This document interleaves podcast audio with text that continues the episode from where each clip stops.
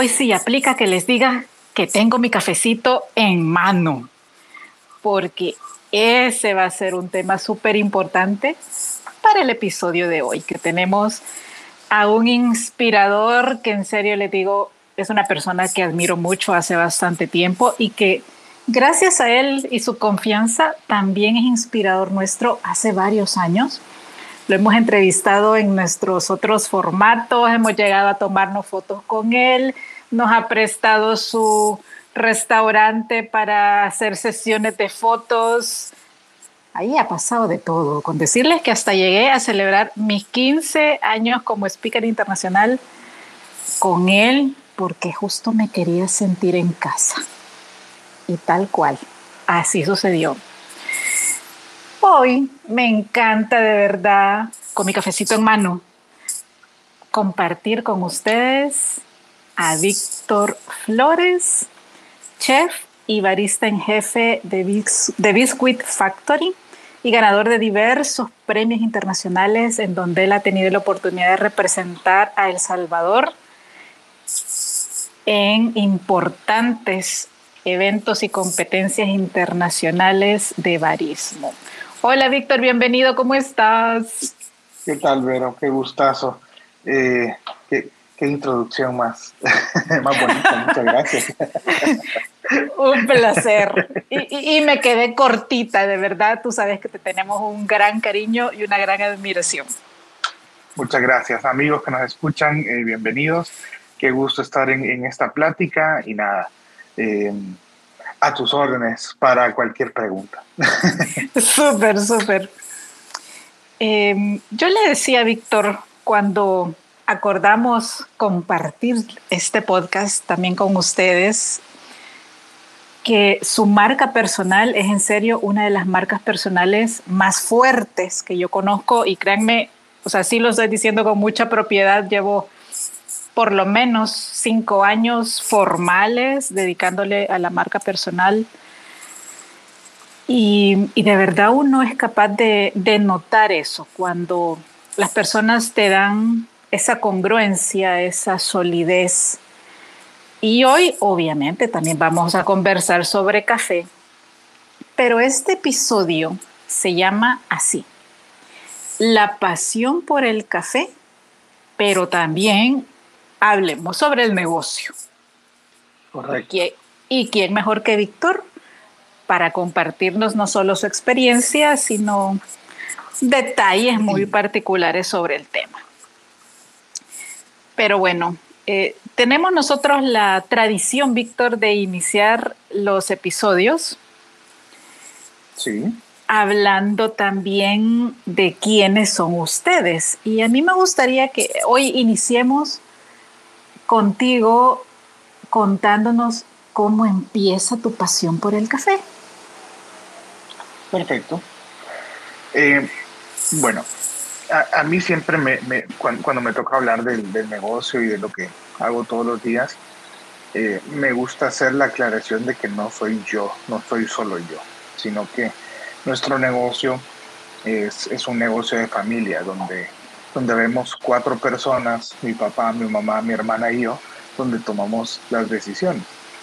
Sin embargo, he tenido la oportunidad también de, desarrollarme eh, personalmente, en, mi, desarrollo profesional, eh, que comenzó eh, con la gastronomía.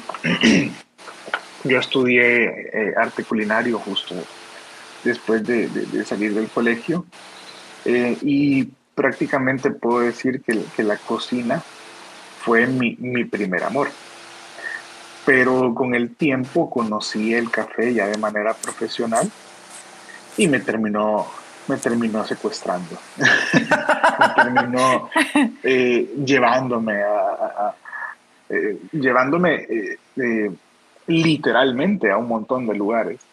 Así que comienza pues siendo un, bebedor de café eh, eh, normal. Eh, en mi casa, en, mi familia siempre tomamos, siempre consumimos café, probablemente sin mucho conocimiento, sin, sin saber de, variedades y de, y de, cosas finas, pero siempre supimos apreciar una, una, taza decente de café. Y, yo creo que así se comienza, probando. Así fue como comencé. Eh, con la diferencia de que ya teniendo nuestro negocio eh, Biscuit Factory como una panadería, eh, decidimos diversificar la panadería y bajo la lógica de que café y pan dulce siempre van de la mano, eh, decidimos meternos a la aventura del café, pero ya, ya con conocimiento. Y ahí fue donde me entrené en materia de barismo, conocer variedades y, y métodos de preparación y así fue como introdujimos eh, el café a nuestro negocio hasta convertirnos a lo que actualmente somos. Súper. Sí, precisamente a, esa, a ese punto iba, que tú vienes, tú provienes de una herencia culinaria bien fuerte, entonces es, eh, digamos, natural que te diera por esa línea de negocio, pero pero es bien interesante cómo Biscuit también se ha ido diversificando, porque ustedes no los podría yo tipificar ni como cafetería, ni como un restaurante en el rango tradicional. Ustedes tienen un menú gourmet.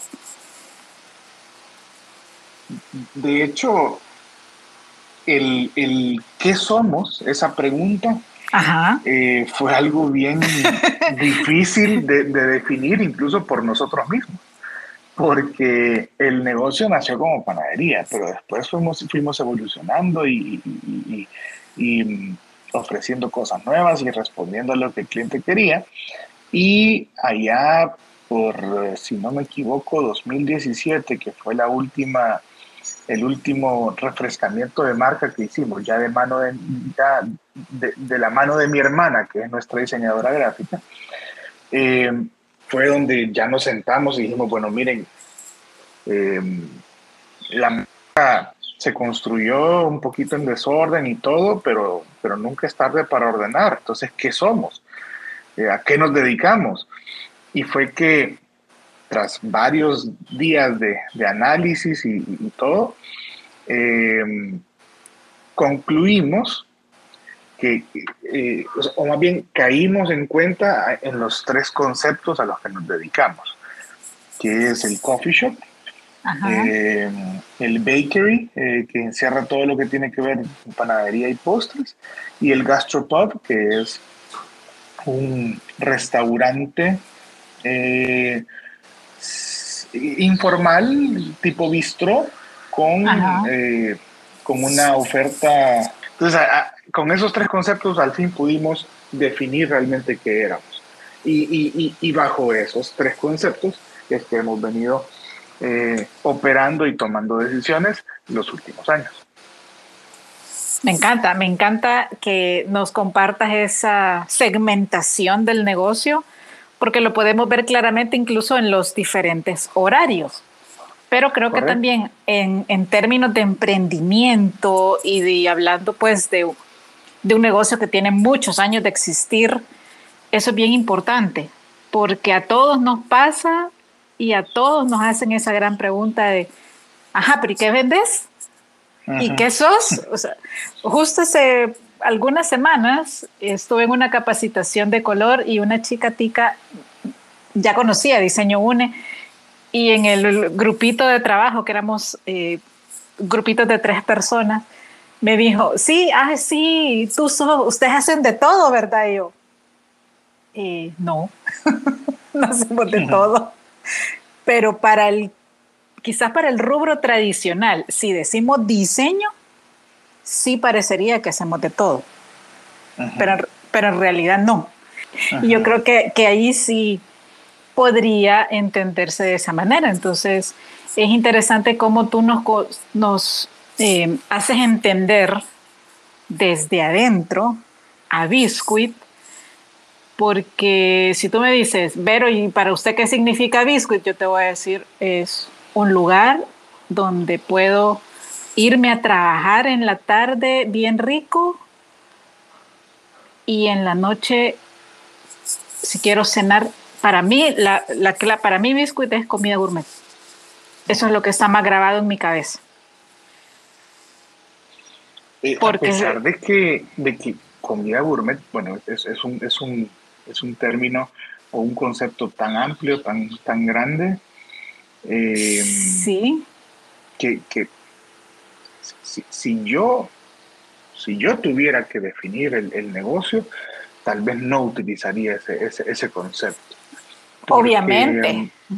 Porque creo que lo que, lo que mm, el cliente o el público tiene en, la cabeza como comida gourmet es algo muchísimo más elaborado. O sea, yo pienso un, un filete de salmón, un, un, un, puré de papas a la francesa, así súper super limpio, súper liso, eh, montajes elaborados, eh, cosa que no somos.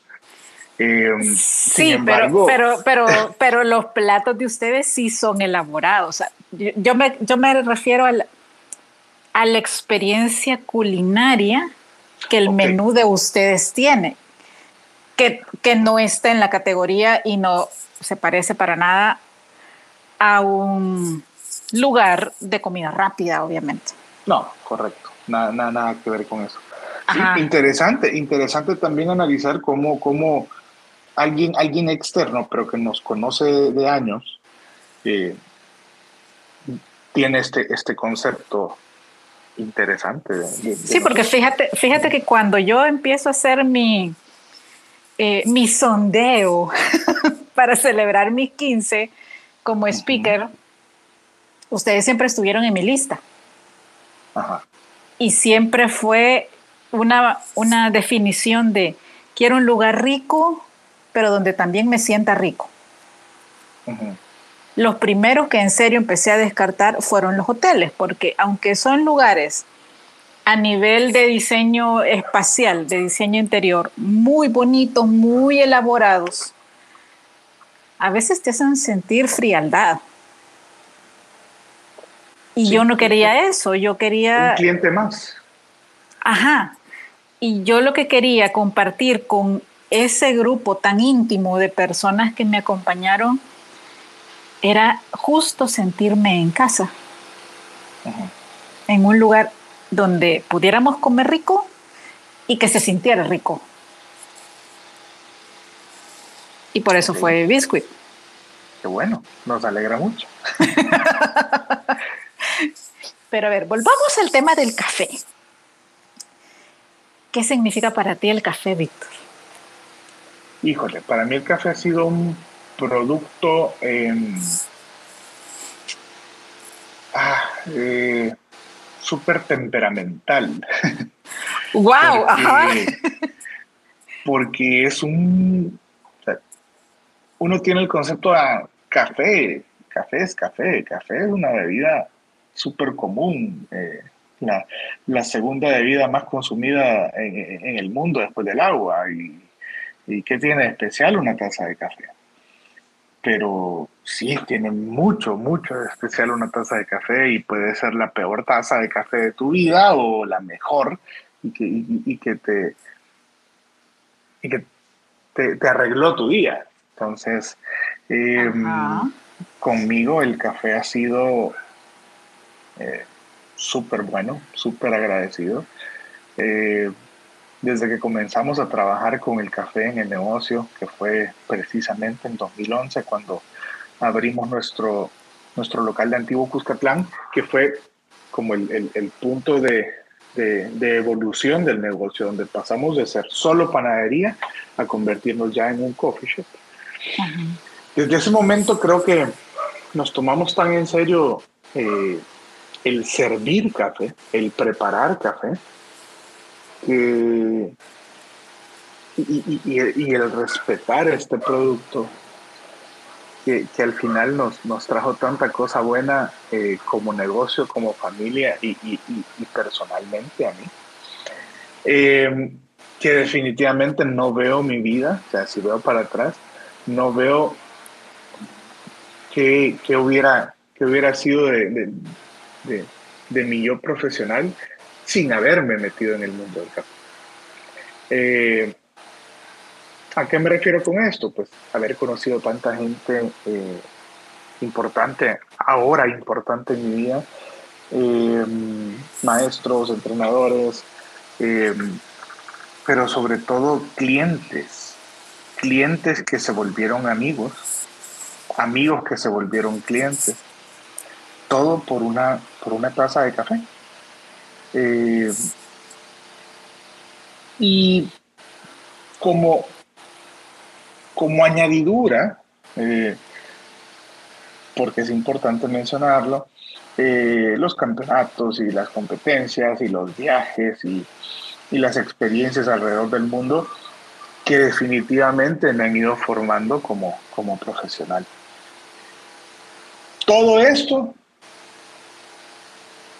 quiero creer que, ha venido a nosotros por el simple hecho de respetar el producto por el simple hecho de tratar de servir la mejor taza de café que llega a nuestras manos. Y creo que es un, buen karma el que se nos ha devuelto. Definitivamente. Y te lo juro, te escucho y hasta se me pone chinita la piel. O sea, cómo resuena esa frase tuya de respetar el café. O sea, suena, suena tan fuerte. Es que es algo súper importante porque em, no concibo el hecho de dedicarme a algo sin tener respeto por ese algo.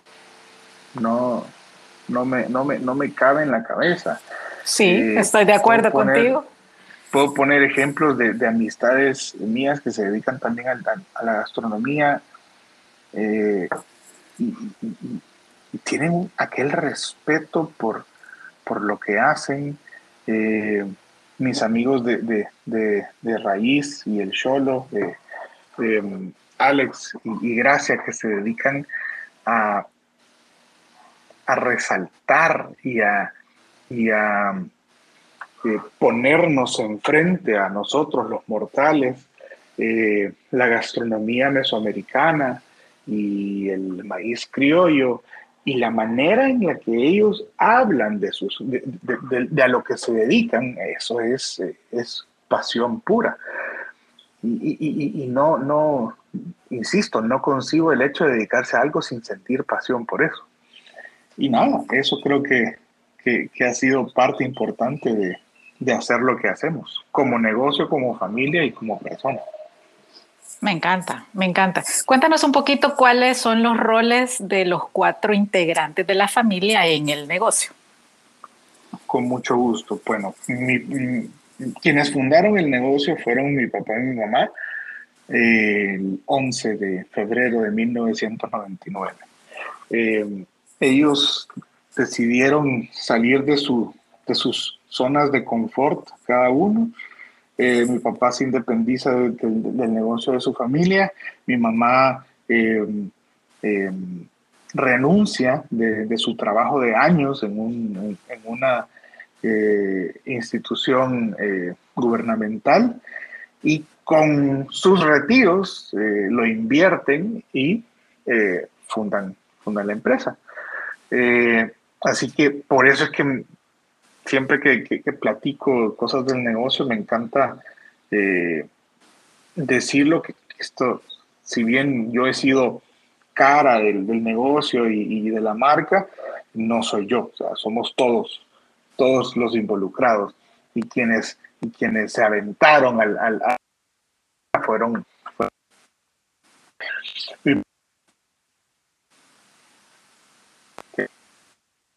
es, se dedica a todo lo a todo lo que tiene que ver con, con, administración, eh, administrativo financiero. Eh, mi mamá es la encargada de varias cosas. Eh, número uno, producción. ¿A qué nos referimos con producción? Todo lo que tiene que ver con panadería. Panadería, postres, recetas, mm. etcétera. Ella es la, la, la cabeza de, de, producción. Y además es la encargada de, lo quiero poner entre comillas de recursos humanos, pues porque no tenemos un departamento de recursos humanos tal cual, pero ella es la encargada de, permisos, de horarios, de, de, regaños y, todo lo que tiene que ver con, con el personal. Okay. Luego estoy yo, que prácticamente soy el, el, operativo, que tengo que ver con todo lo que tiene el restaurante, eh, alimentos y bebidas.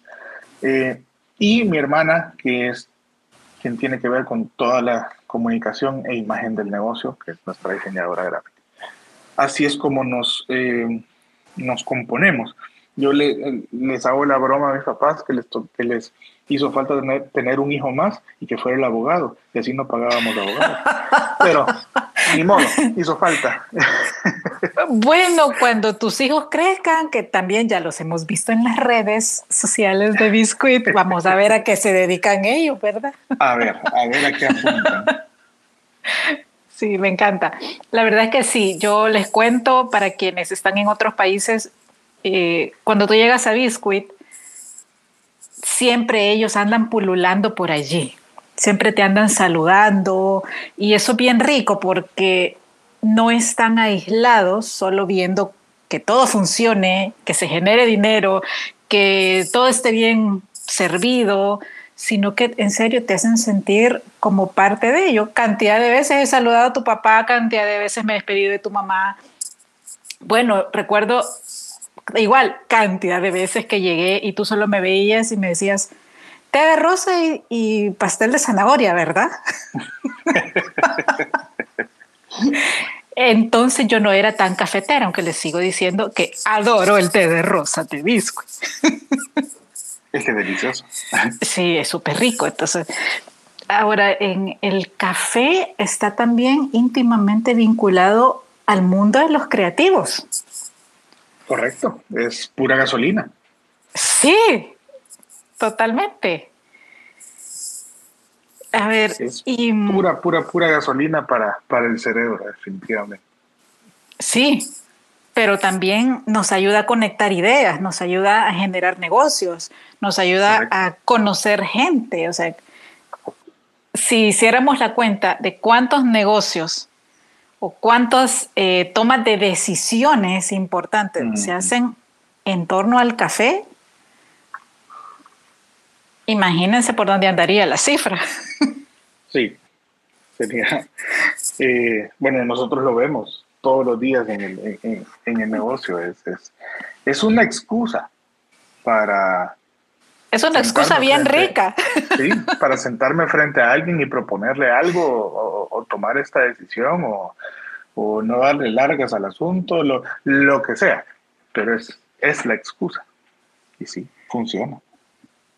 Sí, sí, bueno, sobre ese tema podríamos hacer otro episodio de, podcast muy interesante porque de verdad hay estudios concretos en, esta relación creatividad-cafeína bien, bien eh, ricos en cuanto a contenido y que a veces nos lo pasamos desapercibido porque nos quedamos con el aroma y el sabor, pero sí puede ir más allá, va más allá.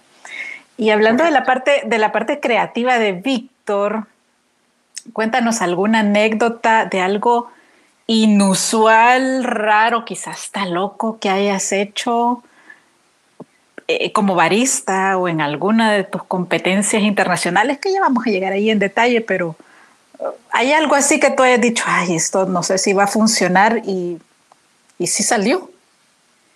Eh, definitivamente una de las anécdotas así de, procesos creativos eh, tiene que ver con, un campeonato eh, mundial. Así que si quieres platicamos primero de eso y luego cuento la anécdota para, para, para tener... para dar el contexto. Concepto. Ajá, contexto, así es. El contexto, vale, dale. bueno, el mundo del café es súper es, amplio y, y, una de las, de las eh, que de, de, las razones por las que el café se ha ido profesionalizando eh, han sido las competencias de café. Eh, pero, pero, ¿de qué trata? ¿Cómo, ¿Cómo es eso de que se pone a competir un café? ¿Cómo es la cosa? Bueno, yo he tenido la oportunidad de participar en, en, en, campeonatos nacionales y mundiales de baristas, pero ¿qué es el barista? ¿Quién es el barista? El barista es el profesional en la preparación de bebidas a base de café.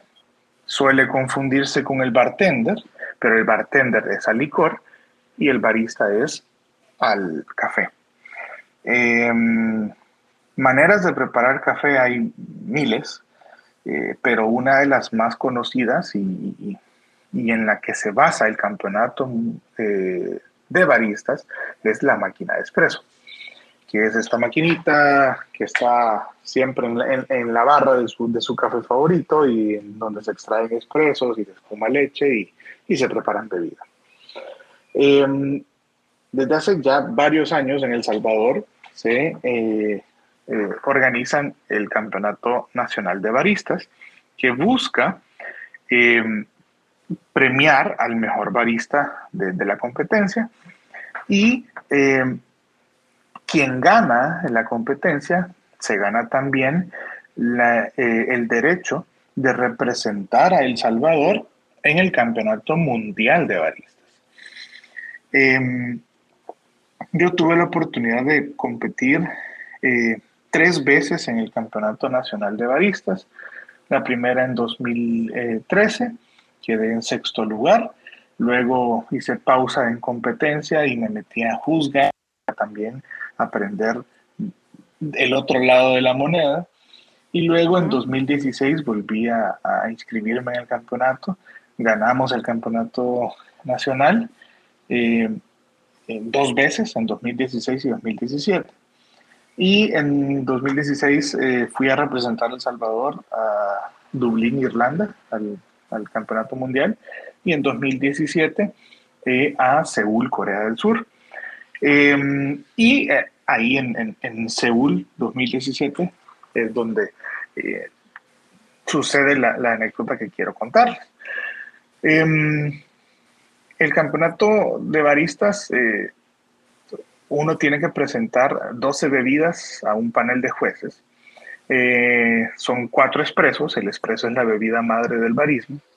Luego están cuatro bebidas de expreso y leche, que puede ser desde un maquiato hasta, hasta un latte. Uno decide qué es lo que va a servir. Y cuatro bebidas creación cuyo ingrediente principal sea el espresso. Esta bebida es quizá lo más complicado del, del campeonato porque eh, es, bien amplia la, como el, criterio de, de, evaluación, porque es el espresso más los ingredientes que le querrás poner, siempre y cuando no sean eh, bebidas alcohólicas o sustancias prohibidas. Así que, ¿qué? Entonces, ¿qué hago? ¿Con qué lo mezclo? Y, o, o, cómo me guío para saber qué presentar y, o, qué, o, qué servir? Entonces, aquí es donde viene ya la, experiencia del barista y de quienes están entrenando Ah, y guiando al barista. Eh, y el camino lógico es primero conocer el café que se va a utilizar en, en, la competencia. ¿Qué quise hacer yo para, para esta rutina, para el campeonato mundial? Pues fusionar mis, mis, mis dos oficios, que era eh, de chef y, de, y de barista. Y quise em, presentar una, una, rutina en donde Em, modificaba eh, ingredientes a mi antojo para poder eh, hacer un match entre los sabores de estos ingredientes y los sabores de mi espresso. Entonces, em, utilicé la técnica de cocción que se llama sous vide, que es eh, cocción al vacío con temperatura controlada. Em, cociné unas fresas, porque dentro de las notas de cata de mi espresso eran fresas, frambuesas, zarzamoras, maduras.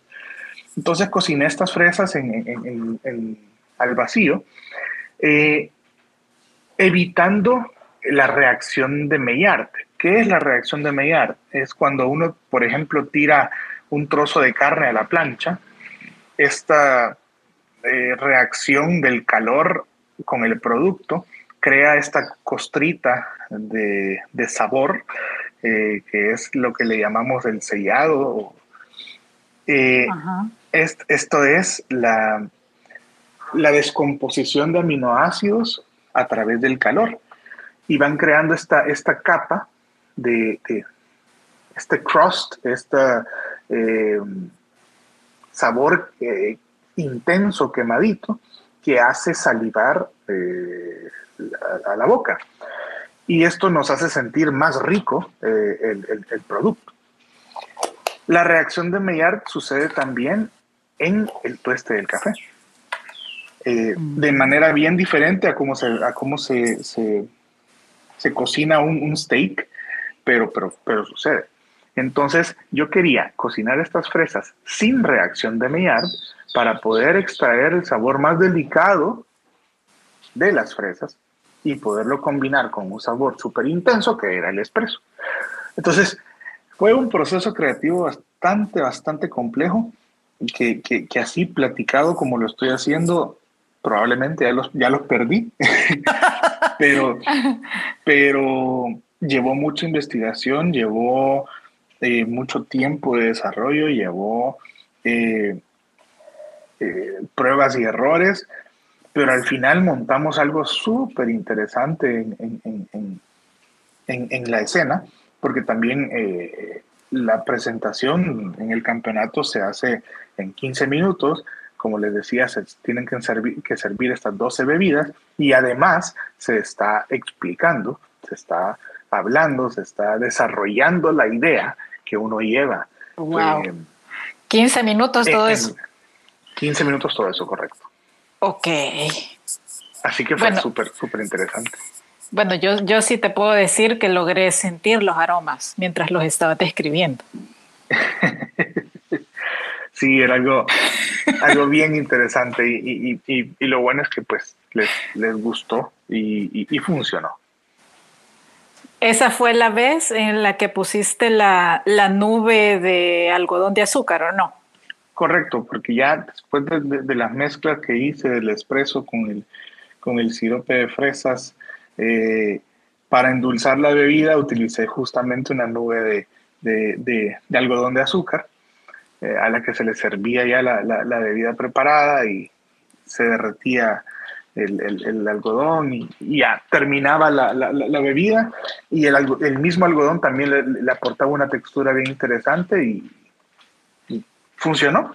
y, visualmente novedoso también. Visualmente fue muy interesante. No quisiera contarles lo complicadísimo que fue conseguir eh, algodón de azúcar allá en Corea. porque porque fue, fue un gran relajo. Eh, pero, pero sí, fue, fue, toda una aventura. Me encanta, me encantaría verlo aquí. Igual degustarlo, porque les cuento, yo, yo me hice cafetera gracias a Ale, que Ale es mega cafetera, y él, pero Ale sí es de café negro. Yo soy súper visual. A mí, mientras más raro, exótico me lo presentes y más me enamore el ojo, más me gusta. Correcto. Entonces, solo, sí, o sea, solo de, escucharte, yo en serio, me imagino que algunos de ustedes también lograron percibir el aroma de estos frutos rojos. Imagínense verlo, o sea, ver ese, esa bebida con, con esas notas de sabor, los aromas y encima un algodón de azúcar yo lo quiero ver. Yo lo quiero ver. Sí, entonces la creatividad y el café tienen mucho, mucho que compartirse, mucho que aportarse. Totalmente, igual, totalmente. igual la innovación, así me encantó toda la descripción que nos diste tan técnica, tan del área de ustedes como baristas, pero también quienes nos estén escuchando y, sean parte del rubro, quiero destacar en esta búsqueda de Víctor también el componente de innovación, que creo que no deberíamos de perderlo ninguno en ninguna de las áreas en las que nos desempeñemos, pero que la base para poder ser innovadores es primero perderle el miedo a la creatividad. Totalmente. O sea, si Víctor no hubiera explorado, analizado, yo no sé cuántas veces hiciste eh, la cocción y la, prueba real, la experimentación, para que no se te pasara o para que no le faltara eh, esa pérdida de miedo a lo que pueda pasar, también se llama creatividad. Correcto. Y, es, curioso porque me dedico a, dos rubros tan tradicionales como la panadería y el café, que uno puede pensar, y bueno, aquí, ¿en, en qué se puede innovar? O sea, si ya todo está hecho, ya todo está escrito, ya, no voy a desarrollar un nuevo horno para cocinar mi, mi, pan dulce, no voy a desarrollar un nuevo método de preparación de café si hay miles. Em, pero siempre, siempre, siempre hay algo que, algo nuevo que mostrar o una manera diferente de mostrar las cosas, que es precisamente lo que nosotros hemos buscado hacer en, el negocio. Que, ¿cómo, ¿Cómo, por ejemplo, si los 5, 6, 7 diferentes métodos de preparación de café que nosotros servimos, lo sirven otros coffee shops? Sí, sí, definitivamente que sí. Eh, tener cuatro, cinco, seis diferentes cafés, lo tienen otros coffee shops, correcto, todos lo tienen, así es. Pero nosotros hemos buscado, eh, en un caso muy puntual, llevar la información del café hasta las manos del, consumidor, o las manos o, los ojos del consumidor. Eh, porque nos dedicamos al mundo del café de especialidad. Y una de las cosas más importantes del café de especialidad es la información, es la historia detrás de esta taza de café. Eh, a, qué nos referimos con historia? Pues, pues todo su, su, su su nombre y firma, eh, de dónde viene, qué variedad es, qué finca es, de qué región, cómo se llama el productor, cuál es el, proceso y la manera de prepararse, etcétera, etcétera, etcétera. Nosotros antes eh, llegábamos a la mesa con el café que el cliente había ordenado y le comenzábamos a recitar aquel poema de información que aquí, que allá, que mire que este café tiene aquí y, viene de no sé dónde y, don no sé quién y don no sé cuánto. Algunos clientes prestaban atención porque estaban interesados en, lo que les decíamos. Otros clientes era como, ah, ok, servime, apúrate y servime mi café. Hacémelo en modo tweet. Correcto. Eh, yo me dediqué a observar eso. Eh, me dediqué a, ver la reacción del, cliente y, muchísimo menos de la mitad de los clientes ponían atención. Entonces, yo estaba probablemente incomodando al cliente, queriéndole ofrecer información que el cliente quizá no estaba en ese momento eh, dispuesto o, en el mood para recibir. Entonces, desarrollamos las tarjetitas de información del café. Eh, en, una tarjetita del tamaño de, tarjeta de presentación pusimos toda la información de, todo de, todos nuestros cafés, como bien, de cada café. Eh, jugamos con códigos de colores y al cliente se le sirve la taza de café y a la par su tarjetita. También me, imaginé esto con mi hermana eh, poniendo la tarjeta eh, al, reverso.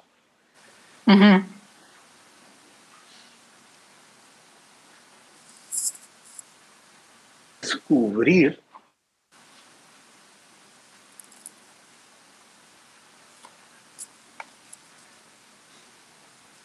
lo, lo pudiera llamar como metafórico, de que eh, queda opción tuya descubrir, darle la vuelta a la tarjeta y llenarte de información, o simplemente la tarjeta ahí queda en la mesa y disfrutaste de tu taza y te gustó y punto. Pero, pero, pero fue algo, un, proceso de, de, de, análisis y también creativo el desarrollar estas tarjetitas. Em, lanzamos las tarjetitas sin, sin, sin, mucho ruido. Y en ese mes se nos eh, casi triplicó la venta de métodos de preparación de café. Porque la gente tenía información, tenía algo diferente en sus manos. Ya no era aquel recital del barista a la par de ellos, sino que la información la tengo en mis manos, me la puedo llevar si quiero, la leo si quiero, pero ya fue algo más íntimo entre tasa y cliente. Y funcionó. Funcionó súper, súper bien. Sí. Cosa que lo mantenemos. Te voy, a, te voy a contar que en el rubro de las capacitaciones también funciona mucho. La gente siempre quiere llevarse algo, así sea una página impresa. Pero, pero es, hay una conexión entre el recibir algo en tu mano y no solo algo digital o algo que te estén diciendo persona a persona. Entonces, eh, si funcionan estas tácticas o, estas estrategias, porque a quien realmente ama el café en este caso, la va a guardar. Y aprendió algo y lo va a comentar seguramente. Así es, o sea, tenemos clientes que coleccionan las tarjetitas, que las andan ahí en, su billetera o, en, a la par de sus documentos. Y, nada, fue, fue un, detallito. Sí, me, implica un costo, porque o sea, andamos a hacer tarjetitas bonitas, troqueladas, con, en papel bonito, bien, bien impresas. Pero la cultura que una simple tarjetita ha creado es súper valioso. Así que sí. estamos contentos con eso. Sí, yo aquí sí voy a hablar como diseñadora. Em, a veces eso, esas pequeñas inversiones también hay que verles la proyección en términos de negocio. Si tú la hubieras impreso en bajo costo, para ahorrarte dinero, no hubieran tenido quizá el impacto como para que alguien la guarde, para que alguien la mantenga. Eh, el, el diseño sí puede ayudarte también a mejorar tus ventas, la percepción de la gente y esto también tiene que ver todo con el manejo de la marca. Dejemos de pensar en que branding es solo el logo, el nombre y ya. Y, las redes sociales. Ajá, cabal, y las redes sociales. no, el branding es todo un concepto, desde cómo se presentan las personas que trabajan contigo, en este caso meseros, baristas, eh, ustedes mismos como dueños del negocio, eh, la comunicación en todo sentido, comunicación gráfica, comunicación en redes sociales, el tono en el que te diriges a las personas, todo eso está condensado en esa pequeña tarjeta de presentación ahora orientada a los diversos tipos de café que tú nos comentas. Correcto. Y bueno, eso es una tarjetita que, que sí llevó llevó mucho pensamiento, llevó mucho eh, tiempo de desarrollo. Eh, hay elementos muchísimo más complejos, como por ejemplo un menú, que lo hemos, que lo hemos platicado, sí. que debería llevar, híjole, muchísimo más tiempo y muchísimo más eh, cabeza de parte de, de, llamémoslo así, del emprendedor Sí, te digo, eh, en, términos de menú, antes de, darte la palabra como experto, le voy a contar así dos, dos anécdotas mías. El lugar puede estar hermoso en términos de ambientación. Te puede hacer sentir súper bien. No te querés ir de ahí, querés seguir pidiendo más. Pero si no puedes leer, yo en serio tengo una aplicación con una lupa en mi celular. Yo activé la aplicación para poder leer porque así de chiquititillita era la fuente, o sea, primero había un bajo contraste entre el color de la impresión y el color del papel, que no era blanco. Y luego en serio no leía, ni alejando el brazo ni acercándolo, o sea, probé de todo. Mejor puse la aplicación para poder leer y cuando la mesera me vio hacer eso, ella mejor empezó a relatarme el menú. O sea, ¿qué significa eso? El menú no funciona. Y hay otro lugar que el menú es enorme, es súper largo, es grande, ocupa bastante espacio en la mesa, pero lo menos que tú encuentras ahí es lo que quieres pedir, porque está mezclado con la historia del dueño del negocio, con la novela de cómo nació el negocio y en medio están las bebidas y en medio están... Y si te cambian de posición alguna cosa, ya no la encuentras. Ahora sí, te cedo la palabra para que nos cuentes cómo debería de ser la estructuración de un menú sin llegar a términos de diseño, porque el diseño viene después de que ustedes como dueños de sus negocios han creado la lógica del menú. Bueno, en este caso, eh, híjole, no, no, ¿quién debe decidir cómo hacerse un menú? Porque el menú debe hacerse de acuerdo a las necesidades de cada negocio. Eh, ¿Qué es lo que más le interesa vender este negocio? ¿Qué es lo que, lo que sus costos necesitan que venda más? Eh, su concepto, su, su clientela o cómo responde a las necesidades de su clientela. Entonces, eh, no sé cómo funciona mi menú, pero el, de alguien más debería ser su, su investigación o, su, o, su, desarrollo, su menú. Por eso es tan em, inútil el hecho de ir a copiar un menú que me gustó de aquel otro restaurante. Porque ese menú se diseñó para ese restaurante. Ojo, si es que lo diseñaron pensando en el restaurante. ¿Y qué tal si lo copiaron de otro, otro restaurante? Entonces estás fusilando algo que ya ni sentido tiene.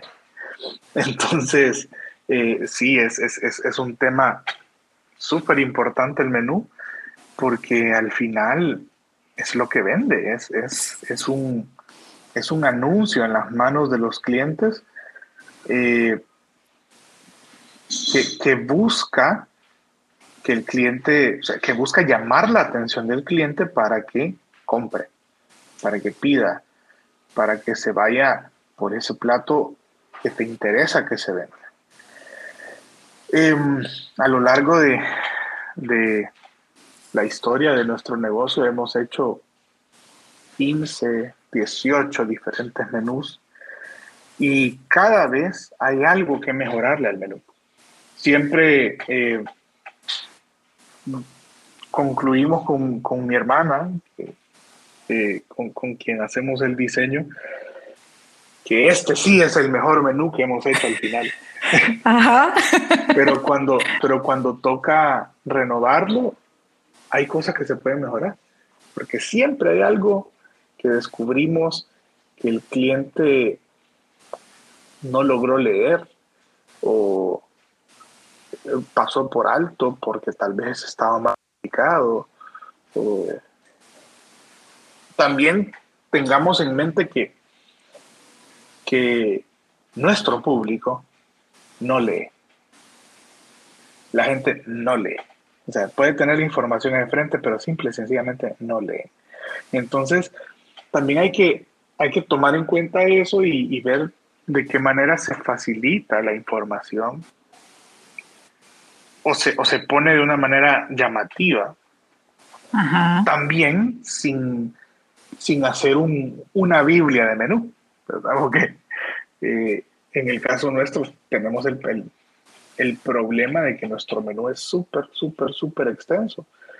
Entonces, pero, así es, o sea, no, no, lo puedo recortar porque, porque todo eso es lo que ofrecemos. Y solo eh, eh, en materia de café son varias páginas porque esa es la oferta de bebidas a base de café que servimos. no, lo puedo recortar.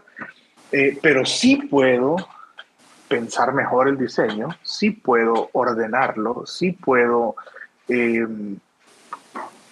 hacerlo mucho más comprensible y que el cliente pueda tomar su decisión más fácil. Eh, cuesta, quiere tiempo, quiere eh, esfuerzo, quiere diseño, quiere prueba y error, pero, pero se puede.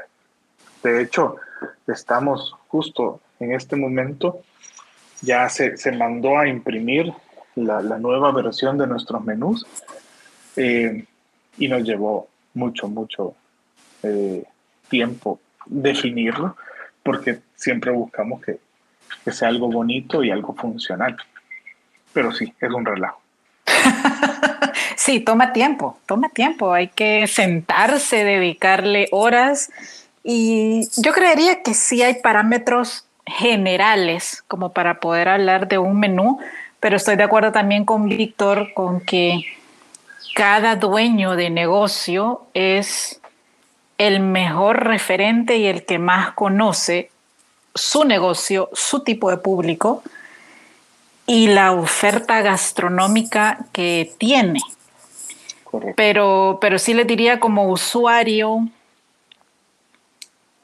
quítense por un rato el romanticismo véanlo objetivamente. Si ustedes lo pueden leer, si ustedes lo comprenden, si cromáticamente funciona y si está laminado, porque también esa es otra decisión, cómo funciona un laminado versus la iluminación nocturna. ¿Se va a seguir leyendo igual o no? Eh, otro tema muy amplio sería la fotografía de los platillos eso también atrapa visualmente, eso también eh, genera un, enganche súper fácil que aquí sí puede ir amarrado a las redes sociales. Y luego, si dejamos de tener, como nos pasó recientemente, un menú impreso por una situación eh, de salud, ¿qué va a pasar con un código QR? que va a pasar con un menú en formato digital y como personas también, y aquí hablo por mis papás porque me sucedió, o sea, ellos vieron en un lugar un código QR, se cruzaron de brazos, me volvieron a ver y fue aquel lenguaje no verbal de, te toca hacerlo a ti y decirnos qué hay. Sí, es, es, es, es gracioso el, el problema con el QR porque para nosotros como negocio sería tan fácil. Sí, baja costos, o sea, hay un montón de, beneficios. Pero eh, hay, una brecha tecnológica con el usuario y simplemente no, no, no funciona. Eh, o no funciona para todos. Eh, completamente, hay una brecha generacional, pero yo les digo, o sea, sí habemos usuarios también que amamos ver un menú, si está bien hecho, si se comprende. O sea, de hecho, vuelvo a mi mami. Mi mami es fan de leerse todo el menú del lugar a donde la lleve. Yo también, a mí me encanta. Yo, también porque a eso me dedico, pues, pero, pero sí, yo soy de leer el menú completo. Eh, por, por, por, por, el gusto de leerlo, por el gusto de, de, de, entenderlo. Eh, uno, uno va, va, viendo, ah, qué bonita esta idea, qué, qué, qué, chivo aquí, qué chivo allá, o simplemente mm, mm, no lo entendí. pero, pero sí, soy, soy de, de, leer eh, completo los, los menús. Sí, exacto. a, pesar de que soy em, generación digital, eh, prefiero mil veces un, un menú físico que, que, un menú visto en el teléfono. Sí, sí, yo ahí también comparto contigo. Eh, bueno, me gustaría que nos un, un poco de cómo has cuidado a través del tiempo tu marca personal, porque estamos en un momento en donde la marca personal sí influye de manera importante en la reputación de un negocio y de los dueños del negocio. Totalmente, y es algo tan delicado, tan, tan, tan, tan frágil esa, em, esa relación de, dueño-empresa que, es complicado, es, difícil. Eh, mi marca personal eh, realmente nunca la trabajé intencionalmente. Em, siempre fue alrededor de la marca del negocio. Em, porque, porque sí, nunca, nunca tuve la intención de, de, que mi nombre se, volviera una, una, una, marca. Sin embargo, pasó. Lo que sí intencional fue eh, en, en, materia de, del barismo como, como, como actividad, ya sea en campeonatos de barismo o en, o en eventos de barismo. Yo sí fui em, desarrollando mi look eh, en la barra con ciertos elementos que me, que me, que me identifican. Por ejemplo, siempre que, que, mm, estuve en un, escenario eh, para, para, para, competir, eh, campeonato de barismo, yo siempre utilicé un sombrero. Eh, un sombrero tipo, tipo fedora, de, de, de, ala corta. De hecho, me gustan los sombreros y, tengo varios, varios sombreros. pero esto nació por una necesidad. Eh, yo, yo, yo sudo bastante y, sudo de la frente sobre todo. Entonces necesitaba algo que, me ayudara a detener la sudoración de la frente y de repente se me ocurrió ponerme un sombrero y funcionó. Entonces... qué, eh, buena, qué buena solución. Mi, marca eh, en el escenario comenzó con, con, esta necesidad. Luego lo complementé con eh, corbatinas. Yo siempre que estaba eh, en una barra eh, de, presentaciones tenía un sombrero y un corbatín. Y, siempre jugando con, con combinaciones, em, el, color del, corbatín con la camisa, con el sombrero y así y, se fue creando esta mi marca personal, eh, que siempre que estaba tras una barra, estaba con mi, sombrero y mi, corbatín. No en el negocio, porque el negocio era más eh, eh, del día a día, sino en, en, en, barras de, de competencia. Eso sí puedo decir lo que fue intencional. pero, pero mi marca personal alrededor del negocio sí fue bastante eh, orgánico. Orgánica. Eh, Yo aquí me voy, a, me voy a permitir sumar, porque entiendo que es difícil de pronto decir algunas cosas en primera persona, pero yo algo que sí les puedo decir, he observado constantemente en Víctor a través del tiempo es, por un lado, sus altos valores humanos, que estoy segura que esto viene desde sus papás y también su esposa. Víctor es súper amiguero, es una persona que goza de mucho respeto y cariño, no solo entre el gremio de, de baristas y el mundo del café, sino en muchas personas. Y eso se puede ver a simple vista, Víctor. O sea, yo sé que tú no nos lo puedes decir así, porque es difícil verlo y ser el espejo de ti mismo, pero para mí sí es muy claro. Y eso es bien importante en términos no solo de marca personal, sino también de la reputación comercial. Un negocio se puede acabar por una mala marca personal. Y ya lo hemos visto. Eso es definitivo, eso sí, es, es, cierto. Pero también es, es, una gran fortuna aquí, en, en mi caso, contar con, con ese círculo bastante amplio de, como lo dije al principio, amigos que se volvieron clientes y clientes que se volvieron amigos. Eh, porque sin, sin querer se, han ido forjando eh, amistades muy bonitas, como la nuestra, por ejemplo. Eh, que, que, justamente han, surgido por, por, la relación de, te estoy sirviendo una taza de café y, ya.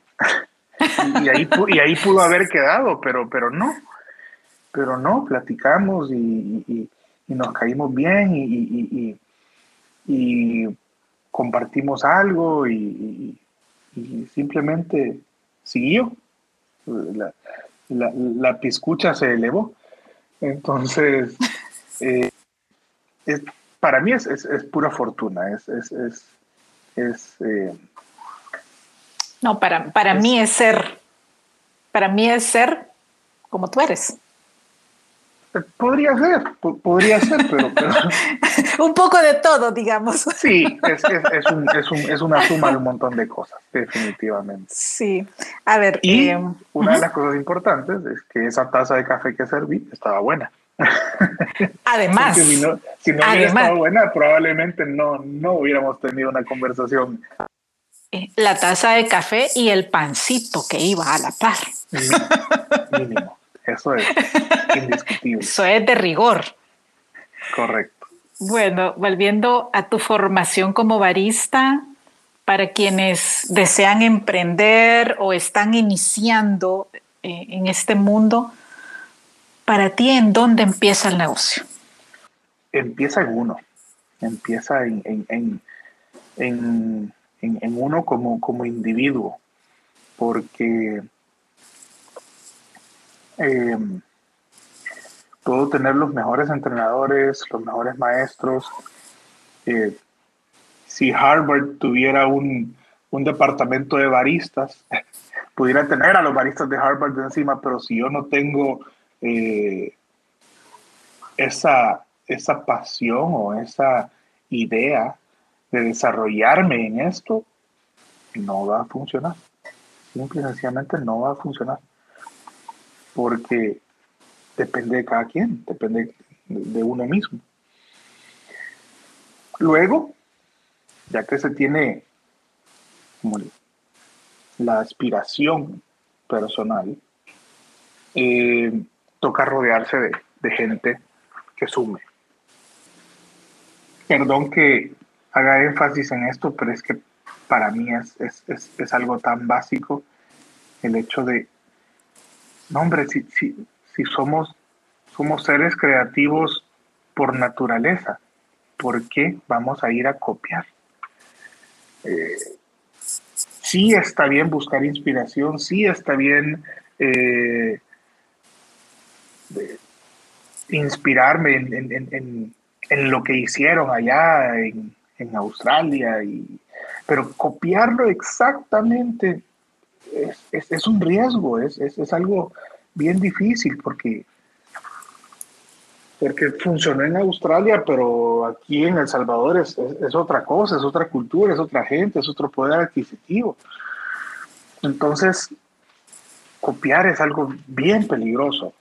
Y ni se diga copiarle al, al vecino, al que tengo a la par es, es, es mucho más obvio que, que, no fui creativo y y que como a este le pegó, pues voy a hacer exactamente lo mismo.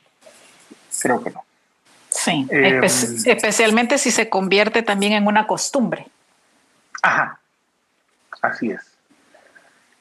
Ahora, ya tenemos un, un, un mercado, llamémoslo así, bastante maduro que premia y castiga las, las prácticas de este tipo. Porque el, que fue súper creativo y desarrolló lo propio y, y, la hizo, pues pegó y, vendió. Pero también tenemos público bastante crítico y se da cuenta, ah, que este copiando quiere salir adelante. Insisto, o sea, no es tan mal eh, inspirarse, pero una cosa es inspirarse y otra cosa es copiar descaradamente. Y es, ese tipo de, de práctica simplemente no tiene, no tiene vida muy larga, digámoslo así. Sí. O por, su, o por otro lado, pues comprometerte en desarrollar tu propia metodología o tu propio método de preparación. Correcto. Pero, pero ya, es, ya es un paso más allá. Ya, ya tuve que haber sido instruido para tener la capacidad yo de desarrollar algo nuevo. Absolutamente.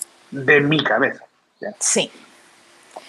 Sí, bueno, justo tenemos en puerta un bootcamp, eh, pues es un honor eh, tenerlo en alianza contigo, como Víctor Flores, con, Igualmente. con tu marca comercial que lleva tu nombre.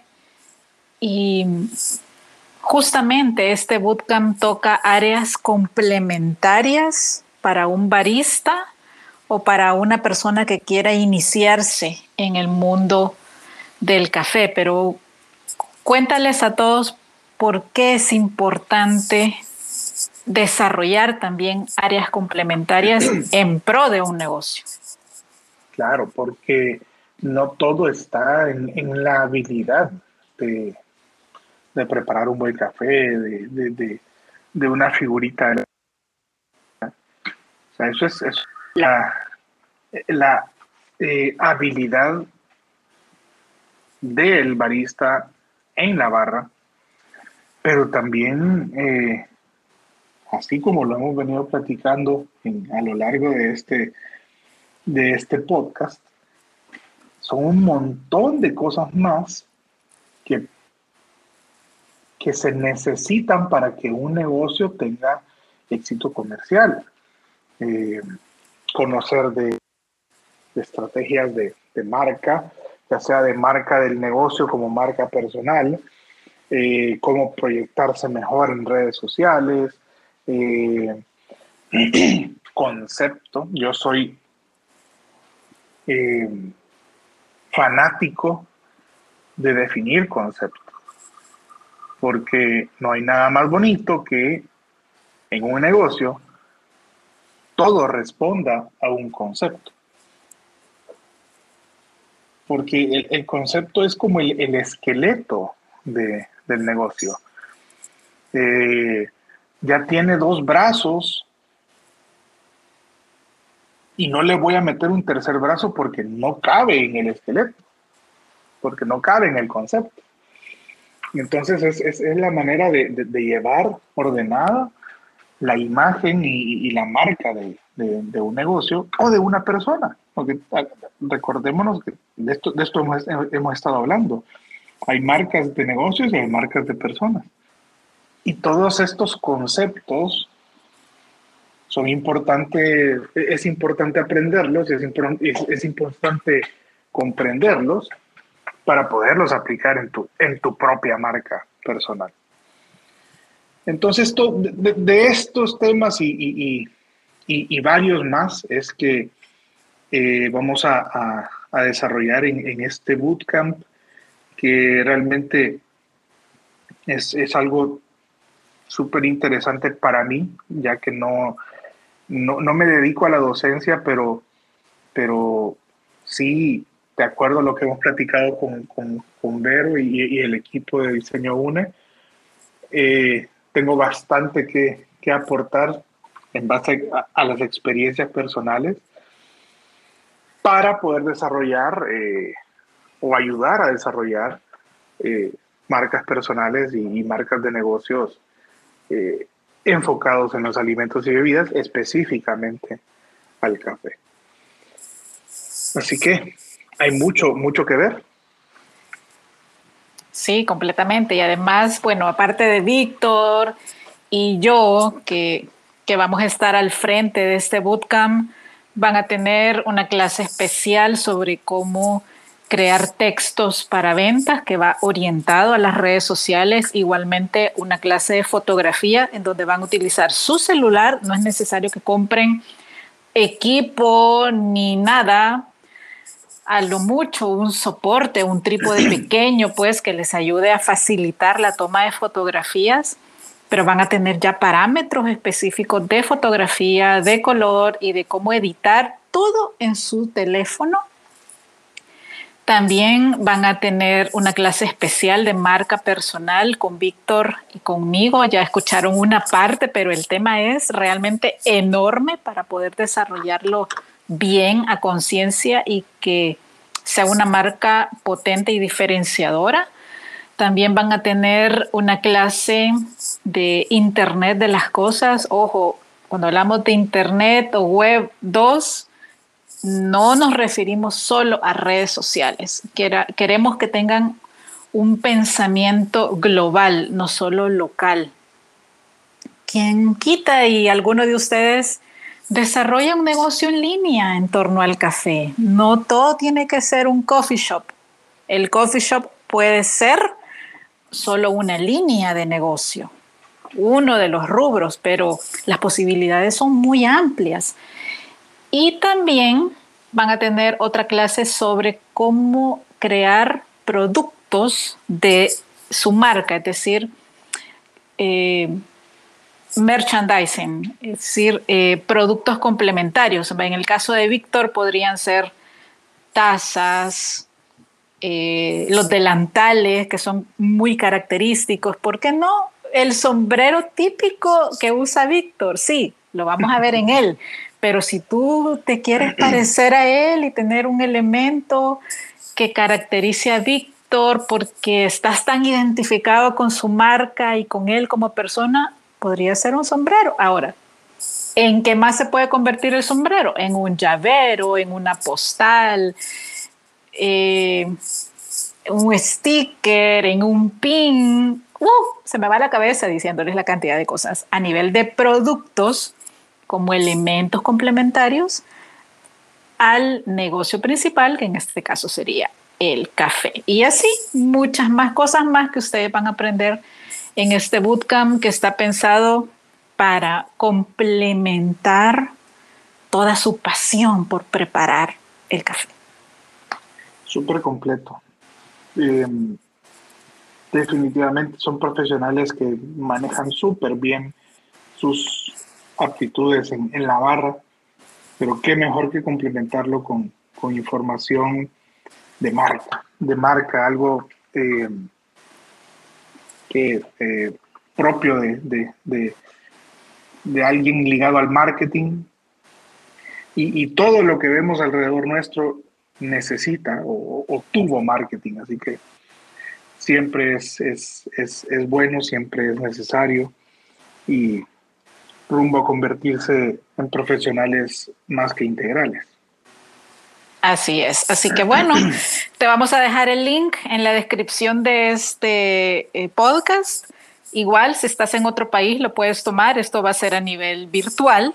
Así que igual pueden eh, participar todos los que quieran desde los diversos países y ahí van a encontrar pues toda la información detallada. Víctor, qué placer conversar contigo. Ya escucharon, Víctor tiene voz de locutor, lo vamos a seguir invitando. habla súper bien y además su entonación. Yo le decía fuera de, grabación, Víctor. y él se reía. Pero, pero, sí, gracias, de verdad, siempre es, es un placer conversar contigo, compartir ahora tu pasión por el café y, y una trayectoria para mí impecable, admirable y pues sabes que cuentas con nosotros y con todo nuestro cariño y admiración.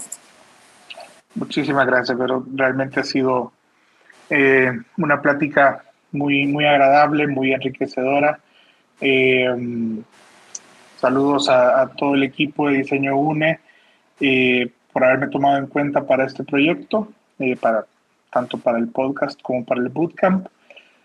Amigos que nos escuchan, ha sido un gustazo dedicarles estas palabras y esperamos que los que a los que les ha llamado mucho la atención todo lo que hemos hablado se inscriban en el bootcamp y ahí nos vemos para compartir muchísimas más experiencias. Así que muchísimas gracias. Gracias, gracias a ti, gracias a ustedes por escucharnos. Y ya saben, estamos a la orden para lo que necesiten y van a tener el link con toda la información, eh, tanto en las redes sociales como en la descripción de este podcast. Así que seguimos adelante. Yo voy por otra taza de café, ya se me antojó, ya me la acabé, quiero otro cappuccino, quiero otro pastel de zanahoria con té de rosas de biscuit. así que así que bueno, como siempre es un placer compartir con ustedes. Abrazos y bendiciones a donde nos estén escuchando.